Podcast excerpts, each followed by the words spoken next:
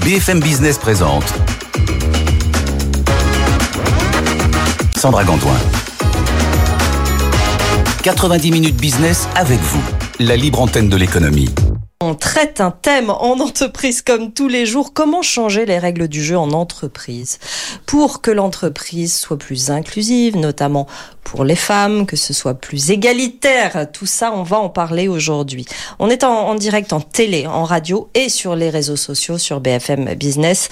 Nos réseaux sociaux euh, que vous connaissez, YouTube, LinkedIn, X et Facebook. Vous nous posez vos questions à cette adresse avec vous à bfmbusiness.fr. Faites-le maintenant, comme ça, on a le temps d'y répondre pendant toute cette demi-heure. Deux expertes du sujet de l'égalité femmes-hommes en entreprise sont avec moi aujourd'hui. Bonjour Clara Mollet. Bonjour. Vous êtes créatrice et productrice des règles du jeu, euh, auteur également. Bonjour Kera des familles. Bonjour. Vous êtes coach certifiée créatrice de féminine leader. Parlez-moi déjà euh, des règles du jeu, Clara. Les règles du jeu, alors c'est d'abord un podcast, c'est ensuite un livre. Euh, c'est sur le point de devenir une newsletter qui sort d'ailleurs la semaine prochaine. Et en fait, c'est directement inspiré de mon expérience personnelle à l'origine. Parce qu'en fait, moi, j'ai commencé à travailler dans un milieu très, très, très masculin, ce qui m'a enseigné beaucoup de choses sur ce que veut dire être une femme au travail. C'était quoi ce milieu? C'était du trading, ouais. trading de matières premières. Et en fait, euh, ça m'a permis de prendre conscience qu'en fait, être une femme au travail, c'était une vraie variable de l'équation. C'était pas comme je j'en avais le sentiment avant de commencer à travailler. C'était pas une donnée neutre. Ça avait un vrai impact sur un parcours, qu'on le veuille ou non, euh, à différents degrés, à différents moments. Et donc, à ce moment-là, cette prise de conscience, pour moi, elle a été vraiment très importante et elle m'a donné envie déjà de creuser le sujet et puis de partager ce que j'avais pu apprendre. Oui, vous avez dû récolter de la matière. Oui, pas mal. assez vite et de façon assez intense.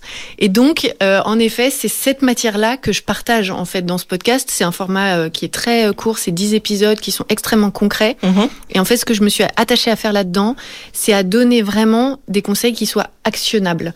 Parce qu'en fait, moi, ce qui me manquait, c'était de passer de l'inspiration quand on lisait des livres sur euh, les parcours de femmes euh, qui avaient donc réussi, quand on regardait des vidéos, quand on s'informait sur le sujet, il y avait cette dimension d'inspiration et puis après il y avait la vraie vie.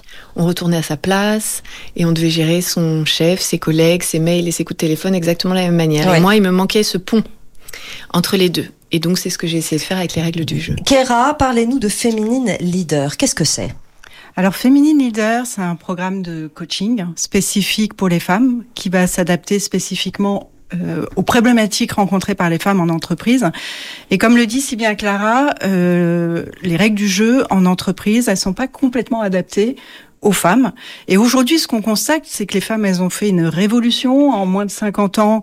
Euh, elles ont, bah, elles sont beaucoup plus euh, aujourd'hui diplômées que les hommes. C'est la majorité des diplômés des grandes écoles, des universités. Elles ont totalement aussi investi euh, leur vie personnelle. On n'a jamais été aussi libre, aussi éduqué. Et pourtant, ce qu'on constate, c'est que quand on va au plus haut niveau de gouvernance, dans à la table des décisions, ben, les femmes sont absentes. L'ambition aujourd'hui, c'est d'apporter des outils adéquats qui s'adaptent à l'histoire des femmes, au fait qu'on est les toutes premières générations aujourd'hui à avoir cette liberté, cette éducation, ces aspirations aussi. On voit qu'il y a de plus en plus de femmes qui ont l'aspiration d'utiliser leur potentiel, leurs compétences, leur expérience au service d'un monde meilleur, au service d'un monde qui change. Et ben l'ambition, c'est de leur donner les outils pour qu'elles deviennent visibles, pour qu'elles prennent leur place, pour qu'elles déploient leurs ailes et pour qu'elles influencent aujourd'hui ben, nos, gouvernances, nos directions, euh, notre monde, euh, avec ben, des valeurs qui soient les nôtres. Est-ce qu'on peut déjà donner euh, l'une et l'autre hein euh, Vous disiez que le système n'est pas adapté, les règles de l'entreprise ne sont pas complètement adaptées aux femmes. Est-ce qu'on peut donner des exemples concrets? Par exemple, qu'est-ce que vous avez vu, euh, Clara, dans votre entreprise, votre premier métier du mm. trading de matières premières? Qu'est-ce qui n'allait mm. pas concrètement? Parce qu'il y a beaucoup de zones grises hein, dans, dans, dans, ce concept d'égalité mm. entre les femmes et les hommes. Mais là, concrètement, qu'est-ce que vous avez retenu, par exemple?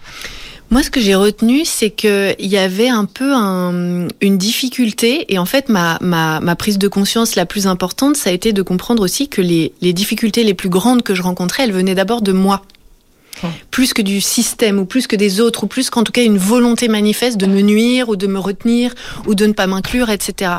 Euh, les, les, les, les, premières difficultés dont j'ai pris conscience, c'est que moi-même, je pouvais être ma propre ennemie au travail. Donc là, c'est pas le système qui n'est pas adapté, là, finalement. Alors, en fait, il y, a des, il y a des freins des deux côtés. Voilà, exactement. Euh, évidemment qu'il y a des freins systémiques. Évidemment qu'il y a des cultures d'entreprise qui sont pas forcément compatibles avec les différents moments de vie des femmes. Je pense à la parentalité notamment, dont on parle énormément en ce moment. Évidemment qu'il y a des règles du jeu qui sont la visibilité, qui sont euh, la capacité à créer des alliances avec ses collègues, ce qu'on appelle le réseau, qui est un, un, terme que beaucoup de gens... Euh, réfutent et n'aiment pas, mais enfin, il s'agit quand même de ça. Euh, évidemment qu'il y a euh, si on résume dans le, le, la, la, culture professionnelle dans les entreprises dominantes, oui. mais pourquoi est-ce que les femmes ont plus de difficultés à s'en emparer? Alors là, et là, c'est là que ça devient intéressant, c'est qu'en fait, s'affirmer pour une femme, c'est transgressif. Il y a une dimension de désobéissance et de transgression pour une femme qui dit je, qui dit je veux, je vaux, je veux plus d'argent, ou alors non, je ne suis pas d'accord. L'assertivité chez les femmes, ça reste une forme de désobéissance. Mhm. Autrement dire, en fait, exister dans son environnement professionnel reste pour les femmes une forme de désobéissance. Et là, on rentre dans quelque chose qui est, comme vous le dites, extrêmement complexe, puisque évidemment, à partir du moment où on est là, on existe de fait, et pourtant, pour avancer, il faut mettre en place des choses qu'on risque éventuellement peut-être de nous reprocher. Et ça, c'est une logique que les femmes ont très bien intégrée, parfois de manière complètement inconsciente, et qui se traduit par des inhibitions, Mhm. mmh. par le fait qu'on dit que les femmes demandent moins d'argent, négocient moins, et quand elles négocient, elles demandent 30% de moins, que, de moins que les hommes, par exemple, etc., etc. Tous les freins dont on parle quand même beaucoup aujourd'hui, ce qui est très très bien, et quelque part qu'on déplore, viennent de ce fait que les femmes ont intégré cette idée que quelque part, il y a un risque là-dessous pour elles, en termes de capital sympathie, en termes d'intégration au groupe, en termes de voilà. Et donc, elles, elles portent avec elles ces craintes de prix à payer à sortir du bois, si je résume, c'est-à-dire euh, encore une fois, être assertif, demander ce qu'elles veulent, donner leur avis, demander plus d'argent, etc., etc.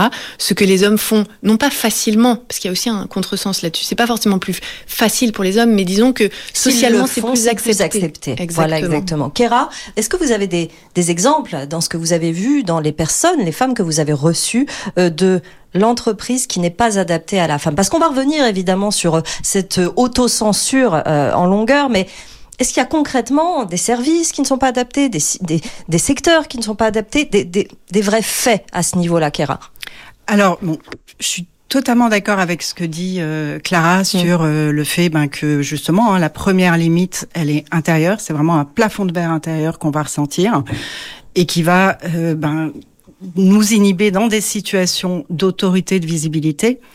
Concernant les exemples où l'entreprise aujourd'hui est pas adaptée, on pourrait parler par exemple des processus détection des talents.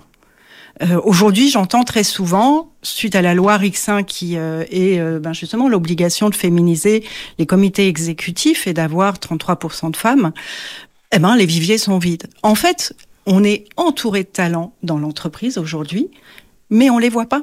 On les voit pas. Pourquoi? Parce que ces processus de talent, c'est un peu la prime à celui qui va parler le plus fort, qui va être le plus visible. Et Clara l'explique très bien dans son podcast Les règles du jeu, qui va euh, se célébrer, parler de ses succès, être vraiment visible et communiqué. Alors que, imaginez une femme qui dise j'ai fait ci, j'ai fait ça, j'ai réussi ça, j'ai été merveilleuse là-dessus.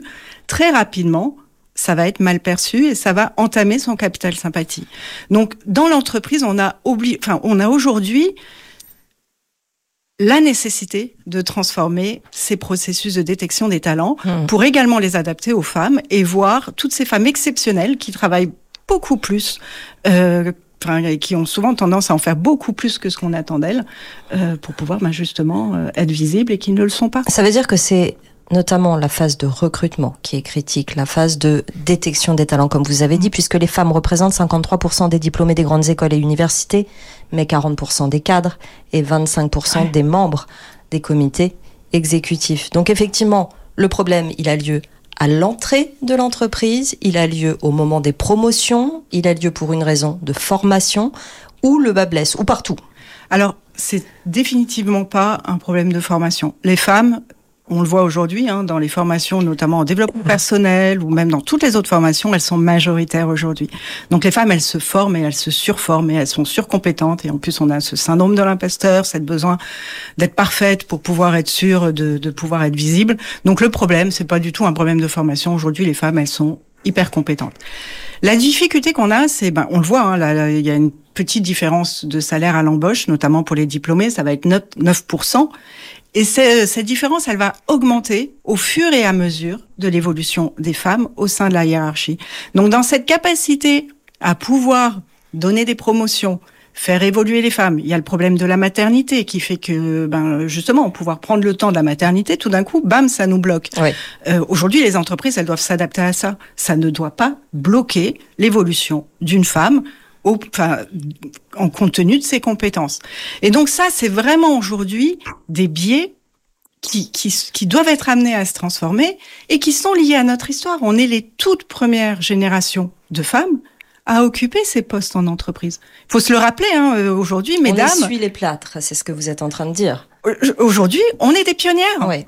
On est des pionnières. C'est extraordinaire l'évolution des femmes. Euh, en 1900, enfin, les femmes, elles ont la capacité, elles sont rentrées dans le monde du travail dans l'après-guerre, mais elles ont le droit d'avoir un métier sans l'autorisation de leur mari depuis 1967. C'était hier.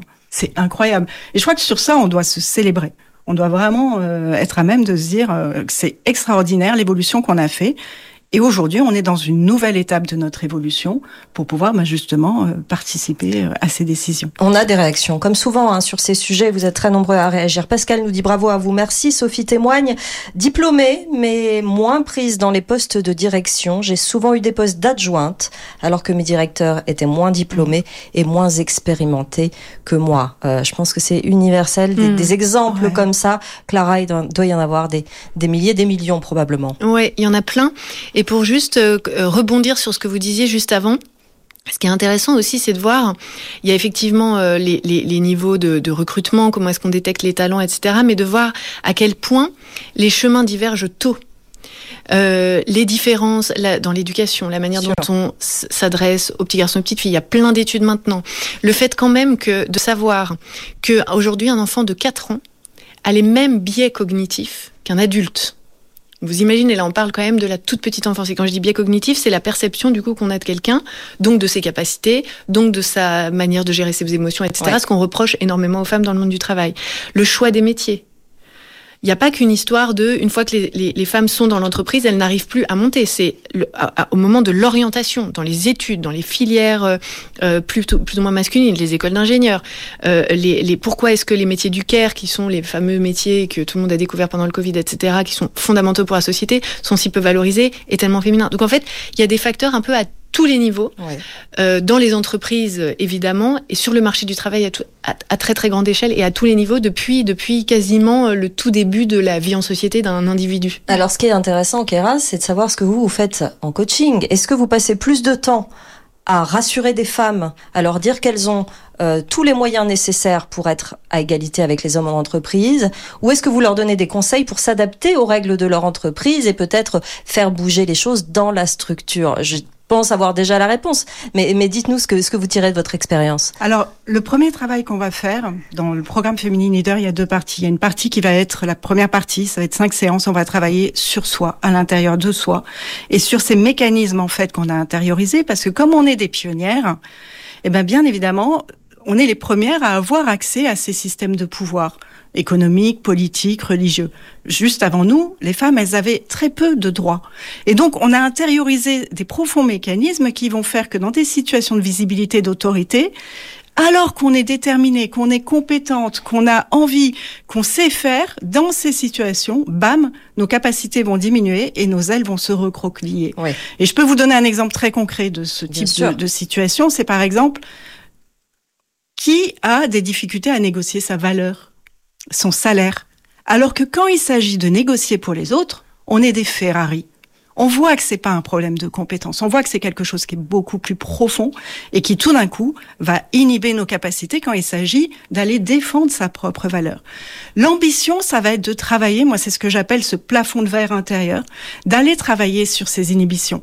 Et on va voir qu'elles sont profondes, elles sont inscrites dans notre système nerveux. Donc on va utiliser des méthodes. Moi je suis allée me reformer au coaching ces dix dernières années aux États-Unis parce que je trouvais pas en France les méthodes qui me permettaient justement d'aller profondément travaillé sur des inhibitions. J'avais l'impression que mon corps jouait le jeu contre moi. Bien sûr que j'avais identifié que j'avais des difficultés de manière rationnelle, mais quand il s'agissait d'y aller, bam, ma gorge se serrait, mes capacités se diminuaient, j'avais l'impression d'avoir une brique sur les poumons et j'étais inhibée.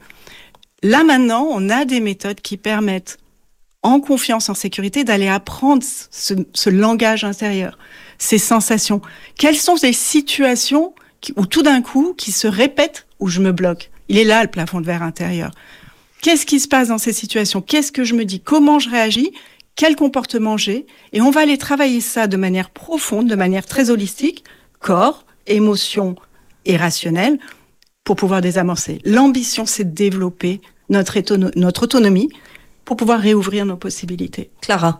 Oui, euh, moi je souscris complètement à ce que vient de dire Kera et en fait j'ajouterais euh, une dimension qui est qu'effectivement c'est dur de s'affirmer. C'est difficile de se faire entendre, de, de, de, prendre la lumière, etc. Je pense que euh, tu seras d'accord avec moi. C'est pas parce qu'on se fait coacher, etc., que tout à coup, on se réveille un matin et ça y est, la légitimité qu'on attendait depuis si longtemps, l'autorisation intérieure, la crainte du regard des autres, tout ça est acquis définitivement et ça y est, enfin on peut y aller, on a enfin la carrière qu'on mérite. Je crois que ce moment, il arrive jamais. En fait, moi, ce que je dis beaucoup aux femmes, c'est d'essayer d'arriver aussi à se réconcilier avec l'inconfort permanent de toutes ces choses-là. C'est-à-dire qu'en fait, je crois qu'il y a un contresens parfois chez certaines femmes qui consiste à se dire, quand j'aurai fait mes preuves, ça deviendra facile, je serai sereine et là je me sentirai légitime. Quand j'aurai atteint tel niveau ou quand j'aurai suivi tel programme, alors vraiment le ciel sera clair et ce sera l'autoroute professionnelle. Ce moment-là, il arrive jamais. D'ailleurs, les études montrent sur le syndrome de l'imposteur qu'il augmente avec le niveau de compétence. Donc en fait, c'est tout ça pour dire que l'inconfort permanent de cette trajectoire fait partie du voyage. S'affirmer, c'est inconfortable et difficile, et ça n'est pas grave. Et ça n'est certainement pas une raison pour ne pas y aller quand même. Mais il y a cet inconfort, effectivement, ce syndrome de l'imposteur, cet apprentissage de se dire je vaux autant qu'un autre. Mais mmh. une fois qu'on a acquis ces compétences, en quelque sorte, on est quand même en tant que femme face à un mur en entreprise. Je veux dire, ce mur face à la femme, peut-être que nos congénères euh, masculins ne l'ont pas. Et que finalement, ce système-là renforce la difficulté, peut-être, Kera. Alors, ce que je dirais, c'est que je vais rebondir ce qu'a dit Clara. Il y a l'inconfort, mais on a cette capacité aujourd'hui et des méthodes pour faire en sorte que cet inconfort diminue et qu'on soit, qu'on aille apprivoiser nos peurs. Nos peurs, on va, il y a, y a, une partie de nos peurs qui sont des grandes illusions, qui sont des histoires qu'on se raconte depuis de génération en génération, qui sont liées aussi à l'histoire des femmes. Hein. Les femmes, elles ont été violentées dans leur histoire. On le voit encore aujourd'hui avec le phénomène MeToo. C'est pas safe, c'est pas sécurisant de s'exprimer sur la place, la place publique en toute sécurité. Et d'ailleurs, les femmes qui réussissent, qui s'expriment le plus, elles vont avoir une popularité négative. Et je sais que vous en avez déjà beaucoup parlé sur votre plateau. Mais il y a aujourd'hui des outils qui permettent de développer cette sécurité. Il y a une deuxième, euh, un deuxième pilier extrêmement important dans l'évolution des femmes en entreprise, c'est cette capacité à créer des groupes, à s'accompagner de personnes avec qui on partage ces valeurs de croissance, de développement, d'évolution, de changement. Parce que très clairement, tout seul, on est face à un mur, et ce mur, il, il, pourra pas tomber. Et il pourra pas tomber. Pourquoi? Parce que le fait que les femmes elles aient ces inhibitions, ces inhibitions, qu'elles apportent beaucoup de valeur, qu'elles ont tendance à en faire beaucoup plus avec le sentiment d'en faire jamais assez, oui. qu'elles aient des difficultés à dire non, à poser des limites, qu'on est plutôt habitué et paramétré pour être gentil, pour faire plaisir. On a besoin, ça fait partie de toute notre histoire, de se sentir utile ça apporte quand même une contribution gratuite à l'entreprise qui est considérable. Donc bien évidemment, on va pas changer ce privilège si à un moment donné on décide pas de le faire. Et pour le faire, ben d'abord il y a ce travail sur soi et ensuite il y a cette capacité à créer des groupes qui vont créer de la sécurité et qui vont nous permettre de transformer ce système petit à petit. Et l'ambition c'est justement de se dire on va le faire ensemble.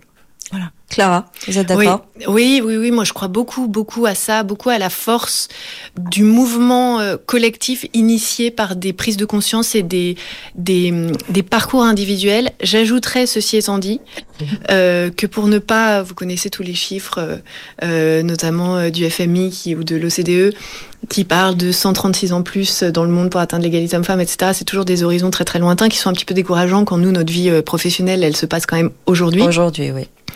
Et je crois quand même très fort à ce mouvement de double sens, donc avec d'un côté, effectivement, ce mouvement qui vient des femmes, cet effort nécessaire, mais aussi un mouvement qui vient d'en haut, si je puis dire, donc une volonté politique au sommet des entreprises et au sommet de l'État, avec un harcelage juridique quand même en France qui se muscle depuis, euh, quand même, c'est exactement euh, ce que Kera disait, ça fait quand même très peu de temps. Et il y a pas mal de lois. Alors, on peut critiquer l'arsenal, bien sûr que beaucoup d'entreprises les contournent, bien sûr que les grandes entreprises provisionnent les pénalités, etc. C'est vrai. Ceci étant dit, c'est quand même un message fort qui permet aussi au débat euh, autour de la question de l'égalité homme-femme de prendre autant de place dans la société, ce qui, à mon sens, est un très très très bon signal que le fruit est mûr et que quelque, part c'est en ressassant ces sujets, en en parlant, le mettant sur la place publique comme vous le faites ici, etc., que finalement les mentalités évoluent. Et à l'intérieur des entreprises, je crois aussi beaucoup à deux choses, qui est évidemment la féminisation qui est, poussé par la loi. Le nombre. Le nombre, les modèles, bien sûr, les modèles. Parce que c'est toujours ce phénomène. Qu'est-ce qui se passe chez les femmes? C'est cette aberration qu'on représente plus de la moitié de la population française et qu'à partir d'un certain niveau dans les entreprises, on devient une minorité. On est une minorité en entreprise, mais on n'est pas une minorité de façon générale. Faut le rappeler, vous avez raison. Effectivement. et donc, c'est vrai que ce phénomène de minorité fait que l'identification est très difficile. À la fois quand on est euh, junior dans l'entreprise, de se projeter quand même au-delà d'un certain niveau, puisqu'il y en a pas. Et puis quand on remonte, comme je le disais tout à l'heure, bien avant de rentrer dans le monde du travail, de se projeter quand on ne voit pas de modèle. Donc le, fait qu'il y ait des modèles, pour moi, c'est fondamental. Et il y a un deuxième levier, à mon avis, qui est peut-être pas encore tout à fait assez exploité par les entreprises en France, c'est comment on fait pour débiaiser ces équipes. Cette histoire de biais cognitifs et de biais de genre, c'est quand même responsable de près de 10% des écarts salariaux entre mes femmes. C'est très, très, très important. Mais c'est pour ça tout à l'heure que, Kera, je parlais de formation, non pas des formations des femmes, qui, vous l'avez dit, sont extrêmement surformées, c'est pas un problème. Formation peut-être des managers pour faire le lien entre les politiques qui avancent, mm. les femmes qui veulent monter. Entre les deux, il y a les managers en entreprise, il y a les équipes de direction, effectivement. Est-ce qu'il y a un problème de, formation à ce niveau-là? Est-ce qu'il faut avancer à ce niveau-là, Kera? Alors, il y a très clairement un problème de formation à ce niveau-là parce que, euh, justement, la manière de fonctionner des femmes, qui va être différente, notamment cette problématique par rapport à la visibilité, l'histoire des femmes. Aujourd'hui, l'histoire des femmes, elle n'est pas dans les livres d'histoire. Euh, par exemple, euh, l'histoire des sorcières, c'est 200 000 mortes en Europe, donc c'est un véritable traumatisme féminin. Personne ne l'a dans, dans, dans, dans, enfin, on l'a jamais appris à l'école, on le voit pas dans l'histoire. Donc, être capable de former ces managers pour pouvoir être à même d'identifier ces modes de fonctionnement par rapport à la visibilité, par rapport à la mise en avant des compétences, par rapport à la, mise en avant et la communication de ses succès, c'est essentiel pour qu'on soit même, parce que on parle souvent d'égalité, on dit non mais les, femmes, vous avez vu votre égalité, maintenant euh, c'est pareil, n'en parlons plus. Ben non, en fait, on n'est pas pareil parce que notre histoire, elle n'est pas pareille. Notre rôle dans la société, c'est pas le même. Et donc, de fait, ça a un impact sur nos comportements, sur notre manière de pouvoir euh, se présenter au monde. Et l'ambition, c'est que mieux on est à même de pouvoir identifier ça, mieux on est à même de, de pouvoir accompagner les femmes dans leur évolution, eh ben ça va avoir un impact énorme sur l'écosystème, sur les résultats de l'entreprise, euh, sur la vie en général en société. Et ça, on le voit, hein, les entreprises qui ont qui ont des femmes, et qui ont euh, plus de femmes dans leur management, elles surperforment. Et c'est probablement un des meilleurs mmh. arguments euh, pour, pour, les entreprises aujourd'hui pour travailler sur ce sujet. Euh, Marie-Liès nous dit merci beaucoup pour cette émission. Euh, Ayette nous demande, pensez-vous que nous puissions parler d'égalité immédiatement? Ben Non, on est en train d'en parler. Effectivement, ça évolue, mais vous qui travaillez toutes les deux sur ces notions, euh, vous voyez euh, la situation s'améliorer de façon un petit peu plus euh, agréable pour les femmes d'ici combien de temps Clara? En fait, je trouve qu'on est à un moment très intéressant de cette histoire mmh. d'égalité. D'abord parce que, qu'on le veuille ou non, il y a quand même le fait que le sujet soit autant présent dans la société française. Moi, je trouve que c'est un, un signal très positif. Ceci étant dit, euh, cette histoire d'égalité et les progrès qu'on peut faire sont à la fois trop lents et très très précaires. On l'a vu avec le Covid, le bond en arrière qu'ont fait un certain nombre de femmes dans le, la conquête de leurs droits, de leur présence. En fait, c'est toujours cette même histoire, la conquête des droits des femmes. C'est comment conquérir physiquement, économiquement, politiquement, sa place en dehors du foyer. Mmh. Le travail en est un exemple, avoir un compte en banque, investir son argent, etc., etc. On peut faire toutes les déclinaisons. Le Covid, il a fallu euh, deux mois pour qu'il y ait une, un retour en arrière À chaque massif crise, et hein. international Oui. à chaque crise. Ça, c'est préoccupant. Deuxième préoccupation, selon moi, c'est aussi le, le- les, les termes qu'on entend de plus en plus souvent, les gender fatigue, etc. Mm. Le fait qu'en fait, le, le contre-pied et le, le- le revers de la médaille de parler autant de ces sujets et qu'en fait, il y a une prise de conscience aussi massive, c'est qu'il y a un effet de lassitude pour les gens qui ont l'impression qu'à force d'en parler, quelque part, l'égalité devient effective. Ça n'est pas vrai. C'est pas parce qu'on en parle, c'est pas parce que nous, on a la chance, par exemple, aujourd'hui, de s'exprimer sur le sujet et peut-être éventuellement d'aller toucher des nouvelles personnes qui n'avaient pas forcément conscience, qui se demandaient comment faire, etc., que le problème est, est réglé et qu'on peut passer au suivant. C'est un problème de fond, c'est un problème, qui prend des générations, comme Kera le dit très bien, c'est enraciné depuis des générations et des générations. Oui. Et on vient toucher, en fait, moi, personnellement, ce que je trouve passionnant dans ces histoires de travail, c'est qu'on a l'impression de parler de sujets un peu froids, objectifs, et puis on fait des lois, et puis on fait des formations, et puis voilà. Alors qu'en fait, en réalité, on vient toucher à l'intime des gens. On vient toucher, quand il s'agit des femmes, du rapport à l'autre, du regard de l'autre, du rapport à l'argent, qui est on ne peut plus intime et universel, de la peur du rejet, de la peur de pas s'intégrer au groupe. Et la peur de, la, solitude, hein, très souvent. hein. Exactement, il Oui. y a un prix à payer. On Oui, le voit très bien. fa- les femmes, pour tout le monde, ceci étant dit, la- l'accès à, à un certain niveau hiérarchique s'accompagne d'une forme de solitude. Pour les femmes, c'est encore plus prégnant. Donc, tous ces, tous ces éléments-là font que, hélas, l'égalité, de fait, n'est pas encore atteinte. Mais surtout, on peut payer assez cher les maigres progrès qu'on fait en, en, en rendant le sujet aussi visible et aussi euh, euh, mainstream, j'allais dire, mais c'est pas très joli. Oui, visible en tout effectivement, cas. Effectivement, visible. Kéra, dernière question parce que le temps file. Est-ce que vous avez vu le profil des femmes que vous coachez évoluer peut-être ces derniers mois, les demandes évoluer aussi et qui fait, qui vous fait dire que finalement la situation euh, est en train quand même progressivement de changer? Euh, Alors, très clairement, moi, j'ai été très surprise d'avoir de plus en plus de jeunes femmes, donc euh, soit venant de l'entreprise avec des demandes euh, dans les startups de jeunes femmes qui évoluent, qui accèdent à des postes de responsabilité et euh, qui se retrouvent bloquées par des problématiques ben, de visibilité, de voilà, qui, qui ressentent euh, de la peur, de l'anxiété, euh, ce syndrome de perfection, donc d'être proche du burn-out. Et là où j'ai été mais particulièrement surprise, c'est la qualité de conscience de ces jeunes femmes, déjà maintenant, aussi jeunes. Donc la- la- le fait qu'elles soient déjà très informées sur euh, leur place, sur euh, ces inhibitions, sur ces problématiques, et cette détermination à pouvoir prendre sa place, mais également à trouver du plaisir dans, dans, dans sa démarche, du plaisir dans son travail. Les femmes aujourd'hui, elles veulent pas seulement avoir un, un statut, un haut poste, elles veulent développer leur impact. Elles veulent du sens, elles veulent de l'influence. Elles veulent pas gagner de l'argent pour s'acheter une grosse voiture, elles veulent gagner de l'argent parce qu'elles savent que ça va, transformer leur écosystème. Et ça, on le voit à tous les niveaux de seniorité.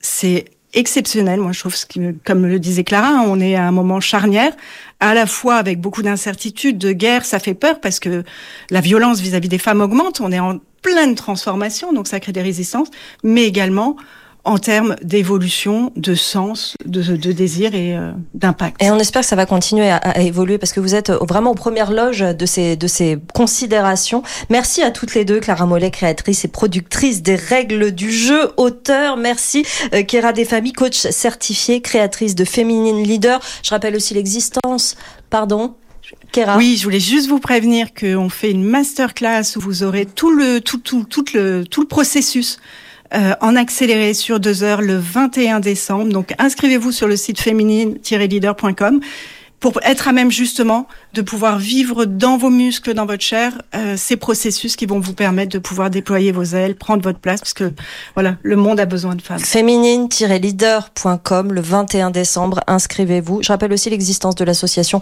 euh, 2082 hein, qui lutte et qui donne des formations gratuites pour euh, se, se, se négocier euh, l'égalité salariale en entreprise. Tout ça, ce sont des, des pierres qui s'ajoutent à, ce combat de l'égalité des femmes euh, en entreprise. Merci à toutes, Merci toutes les deux d'être venues nous voir.